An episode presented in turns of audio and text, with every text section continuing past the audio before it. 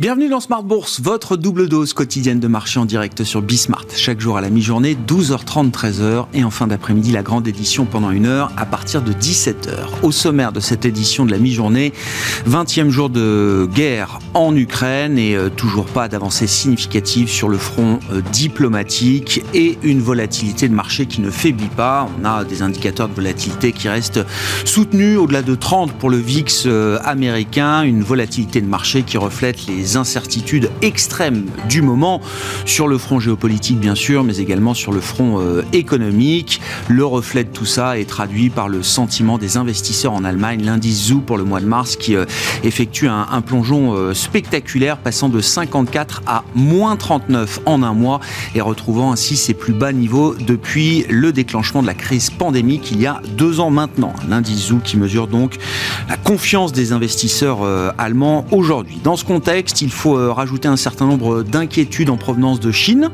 La Chine qui inquiète habituellement les investisseurs, c'est un peu une tarte à la crème, c'est un sujet de préoccupation euh, permanent, j'allais dire, euh, depuis plusieurs années maintenant, mais la Chine inquiète parfois un peu plus que d'habitude. C'est le cas aujourd'hui, malgré des statistiques rassurantes sur le début d'année qui ont été publiées ce matin. Production industrielle, vente au détail pour les mois de janvier et février. Le marché est inquiet de voir la Chine se refermer à nouveau sur le coup de nouvelles restrictions sanitaires, une politique du zéro Covid qui euh, ne faiblit pas là non plus. Hein. La Chine officiellement a recensé 5000 nouveaux cas euh, sur la journée d'hier et euh, ces 5000 nouveaux cas conduisent aujourd'hui à des restrictions et des confinements même qui concernent près de 45 millions de personnes en Chine dont le port de Shenzhen, on en a parlé hier, qui est un hub majeur pour le commerce mondial et puis l'immobilier chinois hein, qui continue d'inquiéter également. On était resté sur l'idée qu'il y avait peut-être une stabilisation un apaisement de la crise immobilière en Chine. Que nenni, euh, la crise immobilière euh, s'accroît encore un peu plus chaque jour euh, en Chine. Et puis on notera également sur le plan des marchés chinois, la tech chinoise qui est littéralement massacrée depuis plusieurs jours maintenant. L'indice de Hong Kong, la bourse chinoise de Hong Kong, a chuté de plus de 20% ces derniers jours et ces dernières semaines. Hein. Une baisse de 24% même sur un mois pour l'indice Hang Seng de la bourse de Hong Kong. Voilà donc un, un sujet d'inquiétude qui remonte également. Et dans ce contexte, la Fed entame aujourd'hui sa réunion de deux jours. La Fed qui va délivrer, malgré toutes ces incertitudes et malgré la volatilité de marché, une première hausse de taux, sans doute de 25 points de base demain soir.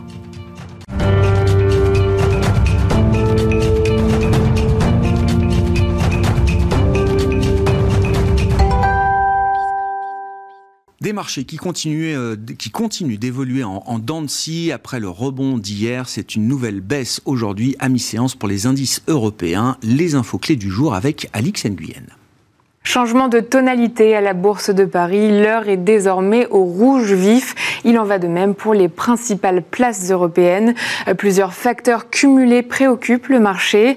Indépendamment des inquiétudes liées à l'Ukraine, il y a la résurgence de l'épidémie de Covid-19 en Chine, non sans un certain effet sur les cours de l'énergie et des matières premières. On retrouve aussi les décisions redoutées de la Fed demain au sortir d'une réunion de deux jours. Et puis il est un autre sujet préoccupant ce matin. Il s'agit de la dégradation du sentiment économique et des investisseurs en Allemagne. L'indice établi par l'Institut Zoo a chuté à moins 39,3 en mars. Sur le plan géopolitique, donc, le marché prend acte d'une quatrième session de négociations entre la Russie et l'Ukraine qui n'a rien donné hier. Une nouvelle session de négociations devrait avoir lieu aujourd'hui, mais l'éventualité d'un accord quant à un cessez-le-feu reste infime. Pour l'heure, l'armée russe continue de frapper plusieurs grandes villes d'Ukraine.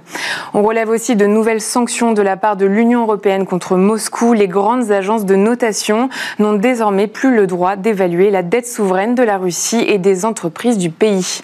Pour rappel, hier à Rome, deux hauts responsables américains et chinois se sont rencontrés.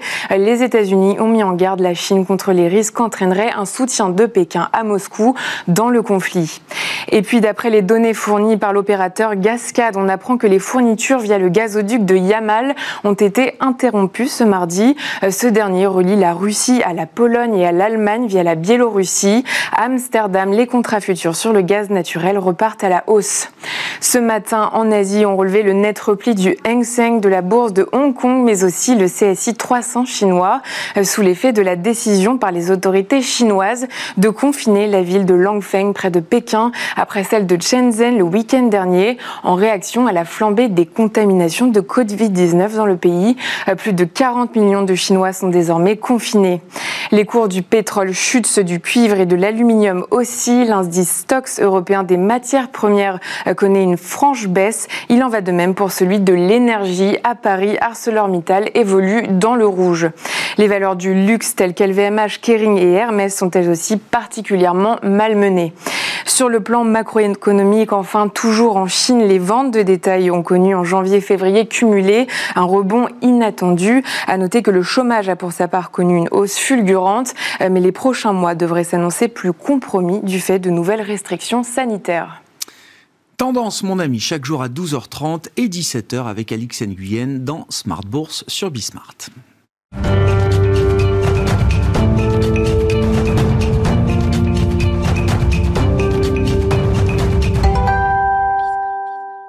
Et Sébastien Dru qui est avec nous pour entamer cette émission par téléphone, responsable de la macro-stratégie thématique de CPR Asset Management. Bonjour et bienvenue euh, Bastien. Merci beaucoup d'être avec nous malgré l'incertitude maximale, malgré la crise géopolitique et ses conséquences multidimensionnelles, malgré la volatilité des marchés, la volatilité économique, la dégradation des conditions euh, financières. Malgré tout cela, la Fed va monter ses taux demain soir, sans doute de 25 points de base, Bastien. Oui, la Fed va très vraisemblablement remonter ses taux directeurs de 25 points de base demain soir. Il faut dire qu'il était temps, hein, elle est particulièrement en retard, peut-être même que la Fed n'a jamais été aussi en retard dans son cycle de resserrement monétaire. La Fed, on, le rappelle, a un mandat dual et à la stabilité des prix et le plein emploi. En ce qui concerne la stabilité des prix, on a 7,9% d'inflation en février, donc c'est quasiment quatre fois euh, la cible des 2%. En ce qui concerne le plein emploi, on a 3,8% de taux de chômage en février. C'est l'un des plus bas niveaux euh, observés depuis euh, la Seconde Guerre mondiale. Donc voilà, une fête qui est très en retard. Maintenant, est-ce que le fait d'être aussi en retard, ça justifie des hausses de taux de 50 points de base? Hmm. La réponse, c'est plutôt non pour le moment. il y a une dizaine de jours, Jérôme Powell avait dit au Congrès qu'il ne fallait pas ajouter de la volatilité à la volatilité. les marchés, je pense que c'est clair pour tout le monde, sont très volatiles en ce moment. Et le fait d'indiquer que des hausses de taux de 50 points de base seraient possibles en mai ou en juin serait assez euh, dévastateur. Après, il y a une autre euh, raison pour laquelle euh, il paraît peu probable qu'il y ait des hausses de taux de 50 points de base rapidement, c'est que tout le travail de communication qui a été fait ces dernières semaines et ces derniers mois a déjà conduit à un resserrement des eh conditions financières. ça fait quand même très longtemps qu'on n'a pas vu des taux courts, des taux deux ans remonter aussi rapidement aux États-Unis. les primes de risque de crédit sont remontées. une partie de la baisse des marchés actions vient de là aussi. Et en quelque sorte, la, mission de la Fed maintenant, c'est de délivrer quelque chose qui ressemble à ce qui a été anticipé par, par les, marchés financiers. Mmh. après, euh, est-ce que ça veut dire qu'il n'y aura pas euh, du tout de hausse de 50 points de base cette année? On ne peut pas dire ça non plus. Et en fait, là, la clé, ça sera vraiment les anticipations d'inflation. Euh, et on verra dans la deuxième partie de l'année si, si la Fed voit que les anticipations d'inflation dérapent trop par, malgré le resserrement, la Fed se dira qu'il faudra y aller plus fort. Mais je ne pense pas que ce soit quelque chose qui soit euh, imminent pour les 2-3 mois à venir. Donc, entamer un cycle de taux oui, mais le faire de la manière la plus prévisible ou prédictible possible. Est-ce que c'est ça la stratégie de la Fed dans le contexte d'incertitude qu'on rappelait en début d'émission, euh, Bastien?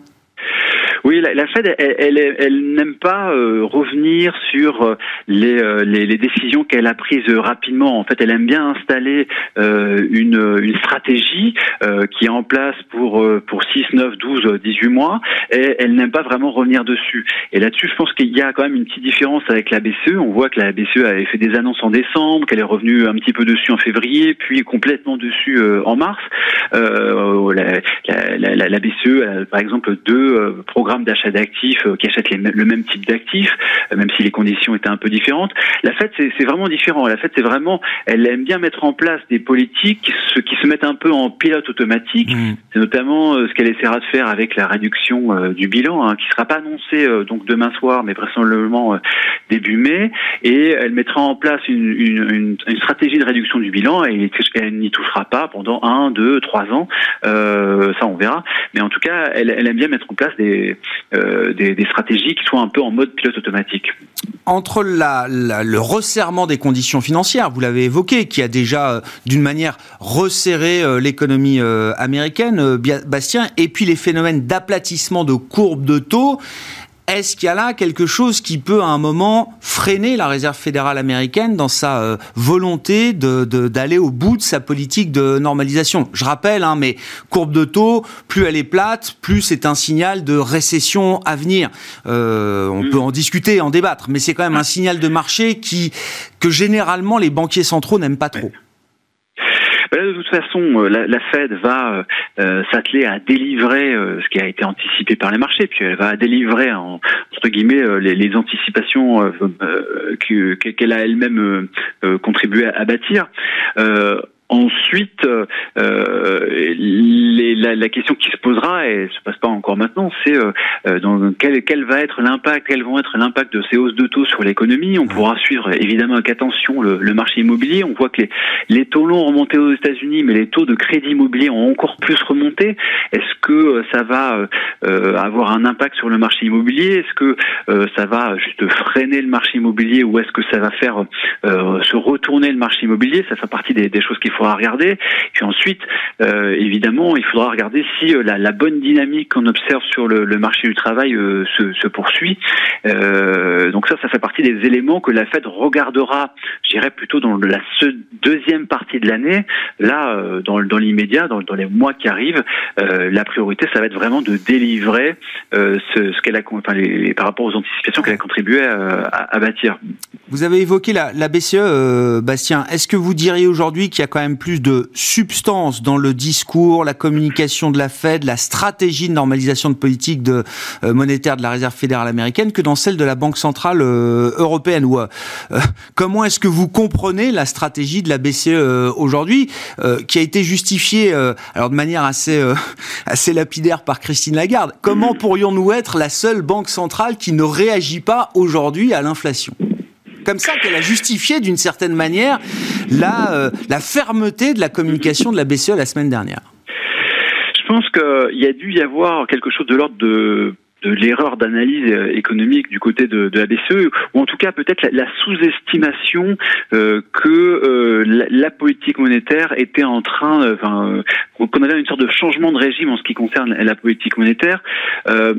Sur les dix dernières années, on a eu une, une, une décennie de, de, d'inflation très basse où euh, à chaque fois qu'il y avait un choc, euh, eh ben il y avait une sorte de réflexe pavlovien de, d'accommodation monétaire. Euh, et, et là, on, on, voit bien qu'on est en train de, de, quitter ça, que même la BCE est en train de quitter ça. On le voit bien avec la BCE et la, et la guerre en Ukraine. La BCE sait que la guerre en Ukraine va avoir des conséquences négatives pour la croissance, mais elle maintient quand même son cap de la normalisation avec moins d'achats d'actifs que, que prévu. Et là, euh, on voit que même cette BCE qui a été extrêmement accommodante pendant 10 ans, elle est en train de revenir, redevenir plus offensive. Et en fait, il y, a quand même plusieurs raisons à ça. Il y a le fait, évidemment, il y a l'accélération de l'inflation euh, euh, également euh, en Europe, mais il y a aussi, je pense quand même, le, fait qu'on a repris le cycle économique pré-Covid et qu'on a finalement maintenant purgé tous les excès d'offres qui avaient été créés lors de la crise de, de 2008 et la crise de la zone euro euh, en Europe. Et c'est ça aussi qui fait que on est en train de revenir vers des cycles plus traditionnels de politique monétaire, même même en Europe, euh, même en Europe, vers des cycles économiques peut-être plus traditionnels. Et ça, c'est quelque chose que la BCE avait peut-être sous-estimé à la fin de l'année 2021, où, euh, enfin, à la fin de l'année, hein, la, BCE avait installé l'idée que euh, la BCE allait acheter des titres pendant toute l'année 2022, et elle avait peut-être juste sous-estimé le fait qu'il y aurait une, une embellie aussi nette sur le marché du travail. Là, on a 6,8% de, de chômage en Europe, hein, c'est le plus bas depuis la création de la zone euro. Et euh, je pense que la, BCE avait peut-être sous-estimé euh, ce, retour vers des cycles plus traditionnels. En période d'inflation, les banques centrales reviennent à des euh, fonctions de réaction plus euh, traditionnelles et plus euh, strictes, en l'occurrence quand il s'agit notamment de la Banque centrale européenne. Merci beaucoup Bastien. Bastien Druc qui était avec nous pour cet éclairage monétaire avant les, réunions de Banque centrale de la semaine. La Fed commence sa réunion aujourd'hui. Décision demain soir. Nous aurons également une décision jeudi de la Banque d'Angleterre et puis la Banque centrale du Japon devra s'exprimer également vendredi en fin de semaine. Bastien Druc qui était avec nous par téléphone, responsable de la macro-stratégie thématique de CPR Asset Management.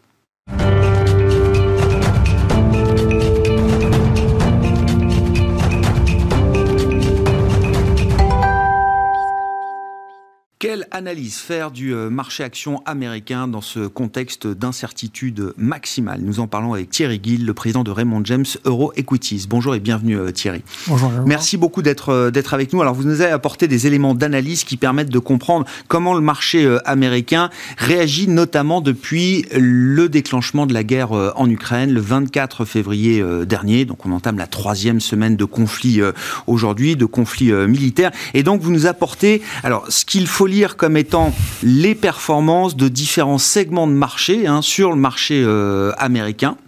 Toutes les performances sont négatives, mais évidemment, il y a quand même une gamme de performances négatives qui va de moins 0,4% pour les petites capitalisations de style value jusqu'à moins 8,5, moins 9% même peut-être pour les grandes capitalisations de style croissance. Comment est-ce qu'il faut lire ce graphique et qu'est-ce que ça nous dit justement de la manière dont le marché américain fonctionne aujourd'hui, euh, Thierry? Ben, ce qu'on peut dire, c'est que c'est un peu une réaction qui n'est pas habituelle. C'est-à-dire que sur les sell-offs qu'on a observés sur les marchés américains depuis une dizaine d'années, traditionnellement, ce qui tient le mieux, ce sont les grosses caps. Et surtout, et c'était le cas depuis très longtemps, les boîtes de croissance. On l'a particulièrement vécu durant le sell-off de mars 2020, quand on était sous Covid. La caractéristique de ce repli de marché qu'on observe en fait depuis la fin du mois dernier, c'est comme le montre ce graphique sur la partie gauche, on voit que euh, la double condition qui soit à la fois value et mid-cap, hein, c'est pas l'un ou l'autre, c'est un peu la conjugaison des deux, euh, a eu une résilience euh, nettement meilleure que ce qu'on a pu observer. ça peut s'expliquer entre autres, en tout cas sur le marché américain, par le fait que dans cet univers de sociétés, vous avez trouvé beaucoup de sociétés domestiques qui, dans un univers qu'on connaît aujourd'hui avec la guerre entre l'Ukraine et la Russie, a tendance à privilégier une zone géographique qui est plus immune, en quelque sorte, euh, par rapport aux grandes boîtes de croissance. Euh, ça, c'est un, des paramètres. L'autre aspect euh, qui est un petit peu le, le corollaire et qu'on vit actuellement avec l'inflation, c'est que dans un monde sous inflation, vous avez la manière de dont les analystes regardent les, profits à venir, préfèrent parier sur des profits plus immédiats que sur le long terme, donc ont tendance à privilégier les sociétés avec une approche value. Quand vous valorisez des boîtes de croissance, de tech, vous faites sur du discount cash flow avec des anticipations de profits sur des durées assez longues. Et ceci a tendance à privilégier aussi une approche value. Donc c'est un peu la conjugaison des deux qui explique cette plus grande résilience. Et c'est une tendance qui, selon nos analystes, devrait perdurer. Ah, c'est ça qui est intéressant. C'est-à-dire que ça, c'est quand même aussi le reflet d'un nouveau monde ou d'un nouveau régime de marché. Euh, le marché américain est-il encore un marché refuge? C'est une mhm. question un peu euh, générale, mais en tout cas, dans le marché américain, ce qui a été un refuge, le Nasdaq, les GAFAM, les grandes boîtes américaines de croissance qui ont servi de refuge euh, tout au long du cycle précédent, ne sont plus les refuges aujourd'hui dans ce nouveau paradigme. Pour faire court, si vous regardez sur les 20 dernières années depuis la crise du Nasdaq de 2000, on avait eu une accélération euh, très forte entre 98 et 2000 sur les sociétés de croissance tout a explosé avec la bulle du Nasdaq en mars 2000. Vous avez eu après une période qui s'est ouverte de 5 à 6 ans, qui globalement a connu son épilogue au moment de la crise du subprime en 2007 et qui a privilégié les approches value. Et on, on a vécu effectivement entre 2007 et 2020 et un peu plus, je dirais même, jusqu'à l'automne 2020, sur une approche très croissance. Et la crise de Covid n'avait fait qu'accélérer pour des raisons qui s'expliquaient aussi, parce que qui disait grande boîte de croissance, disait Amazon, disait Apple, disait Microsoft, qui étaient tout indiqués dans un monde sous Covid. Le point d'inflexion, il se situe pratiquement à l'automne 2020. Hmm. Et je vois parce que nos analystes, nos stratégistes en tout cas, nous ont conduit à avoir une approche beaucoup plus value. Euh, à l'époque, c'était pas forcément encore du plutôt mid cap ou small cap. On y est venu quelques mois après. Mais je le vois au niveau de nos clients, cette bascule, ils ont beaucoup de mal à la ah faire. C'est-à-dire, quand vous avez connu 13 ans, vous n'avez connu que ça, changer de paradigme, c'est compliqué. Oui. Ça se fait pas en un claquement de doigts. Non.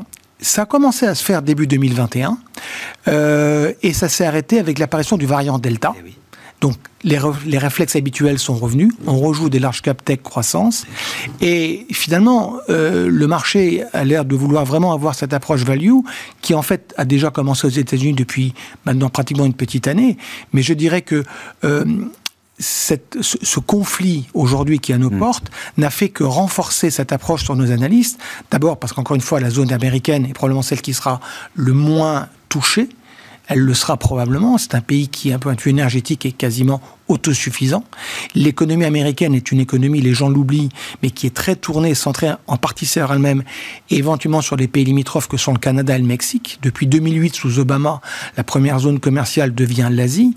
Donc, c'est une zone qui devrait être plutôt mieux protégé. Ouais, et on le voit d'ailleurs avec l'autre graphique que vous nous apportez, euh, euh, Thierry. Le, plus on est domestique, et ça, ça se recoupe avec ce que vous disiez sur les petites capitalisations de style value aux États-Unis, qui ont des business beaucoup plus tournés vers l'économie américaine domestique plutôt que vers euh, le reste du monde. Et euh, là aussi, hein, cette, euh, ce, ce, ce, graphique de performance est très très parlant. Le plus vous êtes domestique, le plus vous êtes protégé sur le plan boursier. Ce graphique a été présenté lors de notre conférence qui a lieu la semaine dernière annuelle aux États-Unis. On avait quand même plusieurs centaines de clients qui étaient présents euh, par notre stratégiste et il a voulu un petit peu insister, comme notre conférence a un biais plutôt mid-cap, small-cap, mhm. sur la résilience encore une fois de ce secteur. Et, il a insisté sur le côté effectivement international ou domestique. Et on voit sur la partie gauche que les sociétés qui font plus de 90% de leur activité en zone nord-américaine n'ont affiché une baisse que de 2,2% alors que sur la partie droite, vous voyez que lorsque vous faites que 30% en domestique, la correction était plus forte. Et c'est une tendance qui, pour nous, devrait ah perdurer là aussi. Ouais. ça correspond avec un monde moins mondialisé, euh, avec euh, des crises. Euh, régulière, permanente. Euh, c'est cette idée-là qui, euh, qui, transparaît euh, aujourd'hui.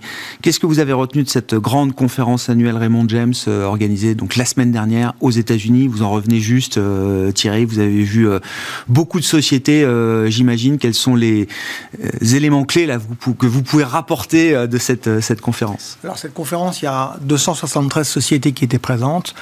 J'ai réussi à avoir une petite trentaine. Et ce que j'essaye de faire à chaque fois que je m'y rends, c'est d'essayer de voir deux, trois sociétés d'un même secteur pour voir un petit peu s'il y a une unicité de message ou pas. Euh, ce qui ressort, la première conclusion, c'est que la demande est, très largement euh, supérieure aujourd'hui à l'offre. C'est quelque chose qui est important parce qu'on parle de récession. Des récessions sur les marchés boursiers en général sont la conséquence d'un effondrement de la demande. On n'est pas dans ce cas de figure, en tout cas pas aux États-Unis. Même avec le niveau d'inflation aujourd'hui. Même avec le niveau d'inflation. J'ai vu des sociétés de restaurants, on a vu des sociétés de loisirs. Il n'y a pas aujourd'hui de carence de la demande. J'ai entendu l'interlocuteur précédent mm. quand on a parlé de l'immobilier je suis allé voir trois sociétés qui sont des promoteurs immobiliers. Euh, l'une d'entre elles est le numéro américain, qui est DR Horton. Et euh, on est actuellement sur des taux longs américains, les taux 30 ans. Les Américains aiment bien s'endetter sur des durées longues. On est sur un niveau d'à peu près de 40, 50. Son propos, c'est de dire en gros, il n'y a pas de risque aujourd'hui qu'on ne voit pas des taux longs passer au-delà de 4%. L'analyse du crédit des particuliers est très importante. Plus des trois quarts des dossiers de crédit qui sont soumis sont de qualité supérieure. On n'est pas du tout dans un scénario 2007. Mm. Et vous avez une demande qui est forte et une, et une offre qui est réduite, car ils n'ont pas surconstruit. Ça, c'est important parce que l'attitude classique sur l'immobilier, c'est des valeurs qui sont en théorie et en pratique aussi souvent sensibles aux taux. Comme les taux se retournent, il y a eu un re-rating récent et ma question que je me posais, c'est est-ce qu'il faut y retourner? Parce qu'on trouve des valorisations très basses, 5, 6, 7 fois les PE. Hmm. Alors certains diront qu'il faut trouver d'autres niveaux de valorisation sur des, sur des naves ou autres. Mais euh, voilà, donc ça, ça m'a intéressé. L'énergie, c'est pareil. J'ai voulu essayer de comprendre, euh, c'était un point qui était important. On a chez Raymond James une approche qui, qui, est, qui, peut être débattu, de considérer que si on atteint un pic sur le pétrole, ça correspondra au point du SPI. On a pris comme exemple 1990. Je pense qu'en fait, il y avait des vraies raisons militaires il y a 30 ans qui ont expliqué le fait que ça correspondait à un point bas de marché, qu'importe.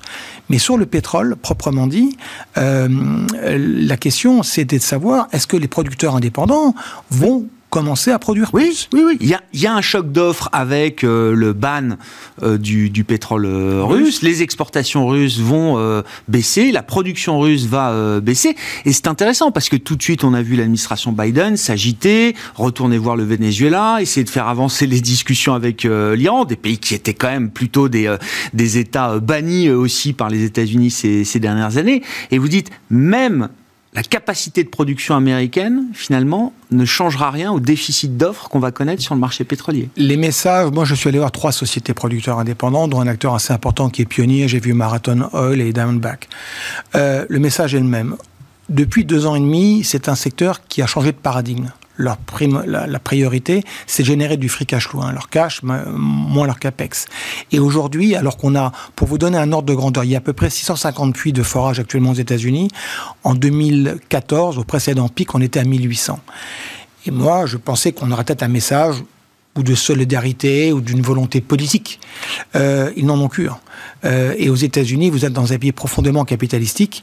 Et ce que peut bien vouloir dire Biden, d'ailleurs, c'est assez étonnant par rapport à ce que vous venez de dire. Biden va aller solliciter d'autres pays. On a envie de leur dire commencez à solliciter les producteurs chez vous. Et les producteurs ne sont pas dans cette logique-là aujourd'hui. Donc le feront-ils à un moment donné? Pourquoi? Parce que c'est priorité au cash flow. Oui, c'est priorité au cash flow. Voilà. Et c'est ce que la plupart des sociétés qu'on a vues nous ont délivré comme message.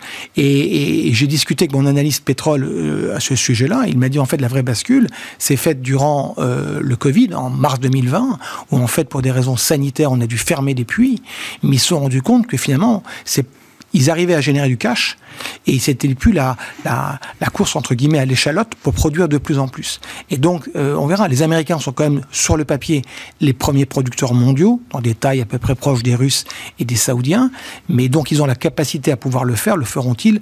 En tout cas, au sortir de cette réunion, la réponse aujourd'hui c'est non. Oui, c'est ça. Il ne faut pas escompter que les producteurs américains deviennent les producteurs marginaux de dernier ressort là pour euh, approvisionner le marché pétrolier. Non, et puis ils ont la perception, d'ailleurs on le voit sur la configuration en backwardation sur le pétrole, en fin d'année vous êtes sur des niveaux d'un un peu en dessous de 90 dollars. Alors on est ce matin à 96, il y a 8 jours on était à 130. Beaucoup de gens pensent que c'est juste un pic qui ne devrait pas durer. Conclusion, enfin il y a déjà beaucoup de choses hein, dans tous les éléments d'analyse que vous nous avez apportés euh, Thierry, mais euh, conclusion, la synthétique en termes de thématiques d'investissement qui vous paraissent euh, opportunes aujourd'hui? On est dans des marchés qui sont dans, dans l'émotionnel en ce moment et ça va durer. Et donc dans cette logique-là, tous les analystes euh, je dirais, la, la, la, justesse de leurs prévisions sont parfois délicates. On l'a vu en 2020, ils ont été trop pessimistes dans la baisse, pas assez optimistes dans le rebond. Donc, on peut aller chercher, vous l'aviez évoqué tout à l'heure, peut-être dans des éléments, je pense, d'analyse de, de, de, de sentiment de marché. Mmh. C'est-à-dire qu'il faut, il faut travailler avec des outils techniques dans ce marché. Il faut travailler, analyser l'indice de la peur. Vous évoquiez le VIX à 30, c'est important. Quand vous êtes à 35 ou 40, ça peut correspondre à des points d'entrée dans le marché. Il faut regarder les niveaux de liquidité des institutions. Il faut regarder les leaderships de marché. Mais si je devais donner un peu un avis aujourd'hui, je dirais que notre sentiment à nous, c'est qu'on va rester dans un monde sous inflation peut-être plus longtemps que ce qu'on pensait encore il y a un mois. Et ça, c'est le message qui a été délivré, en l'occurrence, euh, avec en l'occurrence le cours du baril qui va rester élevé. Et si vous êtes sur un niveau d'inflation qui est bien malin, celui qui saurait dire où on sera à la fin de hmm. l'année, mais on sera probablement au-dessus de 3%, euh, il faudra privilégier les actifs euh, tournés vers la value, je pense, et plutôt les actifs domestiques nord-américains. Merci beaucoup Thierry, merci pour votre éclairage et votre analyse du marché américain. Thierry Gill qui est avec nous en plateau à la mi-journée dans Smart Bourse, le président de Raymond James Euro Equities. On se retrouve tout à l'heure à 17h en direct pour une nouvelle heure d'émission sur Bismart.